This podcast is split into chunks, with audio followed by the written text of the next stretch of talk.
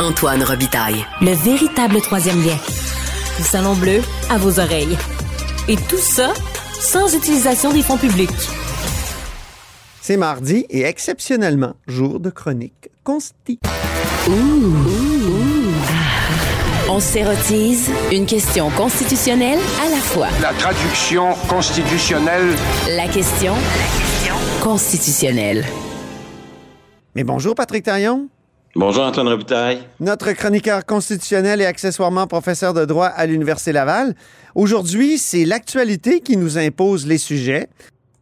À Québec, c'est le gouvernement Legault qui accepte de lever une ordonnance qui empêchait la divulgation, la communication, la diffusion de la preuve. Et euh, dans, le cas de, l'enquête du juge Grenier de 2007, c'était une enquête sur Option Canada, le référendum de 1995, les- d'éventuelles fraudes ou de- d'excès de dépenses qui auraient été faits par le camp du non. Puis à Ottawa, ben, c'est le rapporteur spécial David Johnston qui a déposé son rapport qui conclut qu'aucune commission n'est nécessaire sur l'ingérence chinoise dans les élections euh. Donc le lien ici, c'est les élections. Là. Oui, et, et deux surprises, en tout cas en ce qui me concerne. Euh, dans les deux dossiers, c'est l'intégrité de nos processus électoraux qui est à l'ordre du jour. Mais honnêtement, euh, je ne pensais pas que une motion unanime de la de la Chambre, est-ce que je me trompe, Antoine, ça a bien été voté. C'est demain que ça va être voté. On m'a dit que ce serait majoritaire. OK. Et donc, euh, donc, il y a des voix dans les corridors aujourd'hui qui, ont, qui se sont positionnées en faveur de la motion à voter demain. Oui, Ça le référendum sur la souveraineté de 1995, évidemment, les souverainistes ont toujours dit que c'était une sorte de... ben, en tout cas, une partie des souverainistes, que c'était un référendum volé à cause de l'argent qu'on avait dépensé en trop. Oui, et disons que pour le référendum de 95, l'ingérence était interne au Canada, mais c'était un peu le, le non-respect des, des règles québécoises Oui, euh, par euh, le camp du non, mais aussi par des acteurs qui euh, qui n'étaient pas nécessairement territorialement euh, sur le territoire québécois, le, le- le- fédéral, un certain nombre de compagnies étrangères. Dans le cas du rapport de David Johnston, ben là, c'est évidemment l'in- l'ingérence du gouvernement euh, chinois, mais dans les deux cas, je suis vraiment surpris que on arrive à, à ces conclusions-là, des conclusions radicalement opposées. oui. Parce que dans le cas de Québec, on nous dit euh, il, il s'est passé quelque chose de grave, puis un jour, et on est peut-être rendu à l'étape où il faut le savoir, puis c'est un problème qui est important. Et du côté d'Ottawa, ben, on nous dit plutôt circuler, il n'y a rien à voir. Euh, pas besoin d'enquête publique. Et c'est même un peu troublant, là, le, le contenu du rapport Johnson. Ah oui? Ben, il a, il a une, une inclinaison là, dans. Parce qu'autrement dit, comment dire? il y a peut-être des bonnes raisons de ne pas en faire des, des, une commission d'enquête là, sur l'ingérence euh, du gouvernement chinois. Mais c'est pas une c'est pas parce qu'il y a des bonnes raisons qui militent contre l'idée d'une commission d'enquête que le rapporteur spécial est obligé d'épouser tout un lot de mauvaises raisons qu'il nous sert. Ouais. Alors, la- son meilleur argument, à mes yeux, c'est évidemment les, les questions liées au secret d'État, protection des sources, sécurité nationale. Il nous dit, ben écoutez, si, si on commence à faire une enquête publique, euh, on va être constamment en- face à des renseignements top secrets qui pourront pas vraiment être divulgués. Le public, ça va pas accroître sa confiance dans le déroulement de l'enquête puisqu'il pourra jamais vraiment voir de quoi, euh, de quoi il s'agit. Bon, Mm. c'est un argument intéressant. Je crois pas que c'est un argument qui permet de conclure, à- à- comme il le fait, que ça sert à rien de, de faire une enquête, parce que c'est le cas d'à peu près toutes les enquêtes. Bon, pas de toucher à des questions aussi sensibles pour la sécurité puis le renseignement. Ben, euh, de En, nos en même temps. Patrick, si tu me permets, il y a eu la commission McDonald au début des années 80 qui s'est penchée sur les gestes qu'a posé la GRC, euh, donc la Gendarmerie royale du Canada, au début des années 70, là, pour euh, contrer le mouvement souverainiste. Puis euh, là aussi, bon, il y, a eu des pages du rapport qui ont été caviardées, mais on l'a fait, là, on a fait l'enquête, on a fait la commission. Puis euh, Ah, on peut dire aussi que la commission Bastarache ici euh, au Québec, ça portait sur un processus qui devrait être éminemment secret et opaque, le, le processus de, de nomination des juges. Ah, je suis pas sûr qu'il a besoin d'être aussi opaque, mais c'est vrai je- qu'il l'était et qu'il l'est encore beaucoup. Oui, il est Mais- encore, oui. Ce qui, ce qui me semble. Je veux dire, euh, c'est deux processus qui oui. requièrent euh, euh, de mettre notre de- nez du dans secret, des- des- ouais. Oui, tout à fait. Et, et même sur des commissions d'enquête qui sont, disons, sur des matières un peu moins sensibles. Là. Ouais. Je dis que c'est une commission d'enquête publique, mais tout n'est pas public. Là. Il y a des témoignages, il y a des interrogatoires qui ont lieu en dehors des caméras et après on décide si ces témoignages-là, on les, on, on les reproduit euh, de façon euh, dans une audience publique. Donc, euh, c'est un peu binaire et simpliste de dire euh, c'est public, ça ne l'est pas, puis ça ne l'est pas, le public va être déçu, euh, puis ça va des, de- ça vaut mieux pas en faire. Non, on aurait pu avoir une commission d'enquête partiellement publique et partiellement à huis clos. Mhm. C'est le genre de problème qu'on est capable de gérer. Puis qu'est-ce qu'on veut, nous, le, le public? C'est on veut avoir confiance en un panel indépendant. Il aurait pu avoir un certain nombre de, de commissaires ou de, de juges chargés de, de mener cette enquête-là qui deviennent en quelque sorte nos yeux et nos oreilles.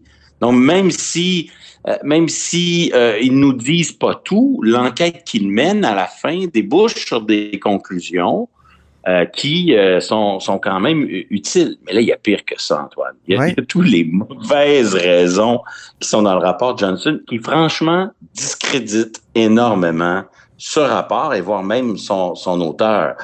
Euh, il peut Ah pas oui, dire choses qui sont oui. contraires en même temps. Ah oui. Il, il est en train de dire c'est un problème sérieux, l'ingérence étrangère, mais en même temps, euh, il prend chaque allégation puis il fait comme si ces problèmes-là n'avaient pas existé.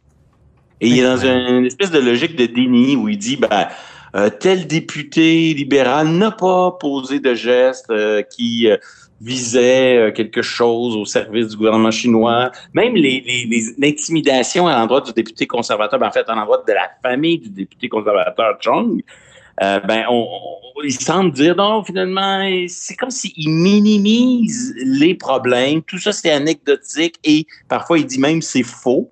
Et là, il fait, il tombe dans le piège là, euh, vraiment de la facilité. Euh, il finit par nous dire que c'est la faute des autres. Les Mhm. autres, c'est les journalistes et les oppositions. Hein? Donc, il y a vraiment une partie de son rapport qui, qui est consacrée au fait que les reportages médiatiques sur l'ingérence étrangère étaient faux et complets euh, et, et, menaient à- et ont mené à des malentendus et à des spéculations. Et là, je mets des guillemets sur tous ces adjectifs. Euh, ça marche pas, là. C'est vraiment une posture qui consiste à, minimiser le problème puis à dire euh, s'il y a un problème, finalement, c'est les médias, c'est la partisanerie. euh, et donc, il est en train de euh, vraiment faire, de rendre service au gouvernement Trudeau au point où on trouve une phrase, t'en cite une. Oui. Le gouvernement n'a pas ignoré délibérément des renseignements sur l'ingérence étrangère pris des décisions fondées sur des considérations partisanes. OK, peut-être. Mais est-ce que le gouvernement a fait des fautes? Ça, il nous le dit pas. Il nous dit qu'il faut pas le savoir. Il nous dit juste, ils ont pas fait exprès. Puis, puis si on fait des trucs, ben, c'était pas basé sur des considérations partisanes. Il dit en même temps, il existe des failles au sein du gouvernement sur le partage efficace des renseignements. Donc, il y a un problème. Il y a des failles. Ben oui. Mais ils ont, ils sont pas, ils ont pas délibérément fauté. C'est comme si on dit, euh, c'était pas de leur faute. Ils- Ça, ça a foiré, mais c'est pas ça qu'ils voulaient. Puis, il y a des leçons à en tirer. On appelle ça excuser euh, un acteur. Mm. Et il nous sort ce que j'appelle, moi, la norme utile en matière de problèmes électoraux. Là. Ça, ça sert toujours à couvrir puis enfouir toutes les fautes. Ouais. Finit par dire, ben, de toute manière, même s'il n'y avait pas eu les problèmes qu'il y a peut-être eu, les résultats des deux dernières élections auraient été les mêmes. Hein? Ben oui. Et donc, on nous dit, ça sert à rien de, de- d'agir ou de, de faire enquête puisque de toute façon, on peut garantir que le résultat n'aurait pas été différent. Moi, j'ai pas de problème avec ça. Probablement que le résultat n'aura pas été différent.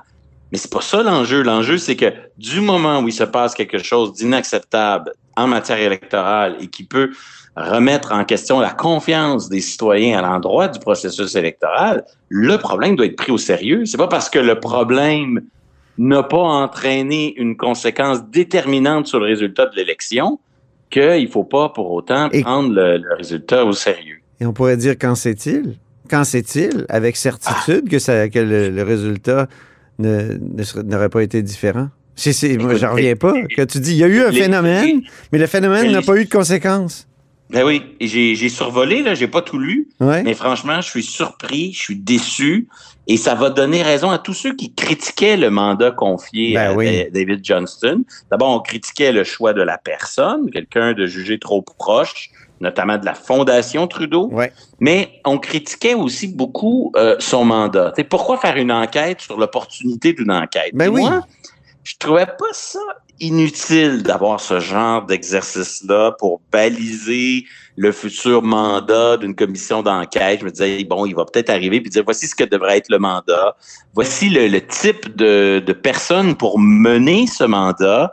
Euh, voici les pièges à éviter. Donc, quelqu'un qui vient un peu euh, baliser l'exercice, moi, je trouvais ça utile. Mais là, on n'est pas là-dedans. Là. On est un peu dans. Moi, ça me rappelle l'obstination avec laquelle le gouvernement Charest s'était opposé à une commission d'enquête sur l'industrie de la construction et sur le financement des partis politiques. On retrouve un peu toutes les la, la petite argumentation sur ah l'exercice va être inutile, il Ouais. n'y a pas vraiment de problème. C'est vraiment un, un argumentaire au service euh, du gouvernement Trudeau. Et, et moi, je, je, je pense que ça va, euh, ça va décrédibiliser l'exercice qui, écoute, moi, je, je rêve toujours de réforme parlementaire, mais on est dans un monde où, à tout moment, les oppositions veulent des enquêtes publiques. Moi, je, je rêve que les oppositions puissent saisir quelqu'un comme un, un rapporteur spécial comme David Johnston, ben, quelqu'un peut-être de plus crédible la prochaine fois, pour justement avoir eux aussi la même possibilité de d'avoir un rapport sur qu'est-ce que si est-ce qu'une enquête est, est possible et, et opportune. Autrement dit, le mécanisme dilatoire utilisé par Justin Trudeau, moi, si j'avais été les partis de l'op- dans les partis de l'opposition à la Chambre des communes, les partis d'opposition, j'aurais suggéré que ben, si c'est bon pour vous, M. Trudeau, de, de mandater un rapporteur spécial sur l'opportunité d'une enquête, Mhm. pourquoi pas inscrire un tel mécanisme dans la loi sur le Parlement, dans le droit parlementaire, Ah ben oui. pour que nous aussi, les oppositions, on puisse à tout moment lancer une enquête sur l'opportunité d'une enquête. Mais là, c'est pas du tout ce à quoi on a eu droit. On a eu droit à un exercice vraiment de surprenant, une façon de botter en touche. Écoute, même, la- même pour la suite. Il dit pas d'enquête publique, mais je propose qu'il y ait des auditions que je vais mener moi-même. Et là, quand on voit l'objet de l'audition, on se demande si c'est pas une enquête sur pourquoi les fuites journalistiques plutôt qu'une enquête sur Ah mon Dieu. ben oui, il est en train de dire je veux, je veux tenir des audiences publiques avec les principaux acteurs sur les problèmes de communication, euh, de l'information. Qu'est-ce qui veut dire les communications à l'intérieur du gouvernement ou le fait qu'il y a eu des fuites au SCRS? Ça, ça prend une tournure qui me déçoit beaucoup. Mm. À l'inverse, à Québec, je suis plutôt surpris de voir euh, qu'on veut aller au bout de, de l'affaire. Oui. La- la vérité va peut-être l'emporter. Euh, je ne sais pas ce qui motive le gouvernement à soutenir la requête. Je soupçonne, c'est pas très juridique comme analyse, mais je soupçonne qu'on tire peut-être les leçons de l'épisode sur le serment. Dans l'épisode sur le serment, on a eu droit à un, un Paul Saint-Pierre Plamondon déterminé et je dirais du bon côté de la clôture morale. Ouais. J'ai des principes et je vais être conforme à mes principes et je vais être tenace. Ce qui a révélé, qui a, qui a placé l'autre camp dans une posture difficile où pendant des jours, il devait un peu être, être expliqué pourquoi il prête serment à une institution dans laquelle il ne croit pas. Et là, je Mhm. pense que on a choisi du côté du gouvernement de tout de suite être sur, du bon côté de la clôture morale, du côté de la vérité, et d'essayer de passer plus rapidement au prochain sujet, plutôt que de laisser euh, Paul Saint-Pierre Plamondon faire du millage pendant des semaines et des mois sur euh, cette recherche euh, de vérité et de justice. Merci beaucoup, Patrick, pour cette chronique consti du mardi. Hein, C'est spécial, le mardi. Et puis, on se reparle la semaine prochaine. À bientôt, Antoine. Je rappelle que Patrick Taillon est notre chroniqueur constitutionnel et accessoirement professeur de droit à l'Université Laval. Et c'est ainsi que se termine La Haut sur la Colline en ce mardi. Merci beaucoup d'avoir été des nôtres. N'hésitez surtout pas à diffuser vos segments préférés sur vos réseaux. Ça, c'est la fonction partage, mais comme je le dis euh, tous les jours maintenant, il y a aussi le bouche à oreille. Alors à demain!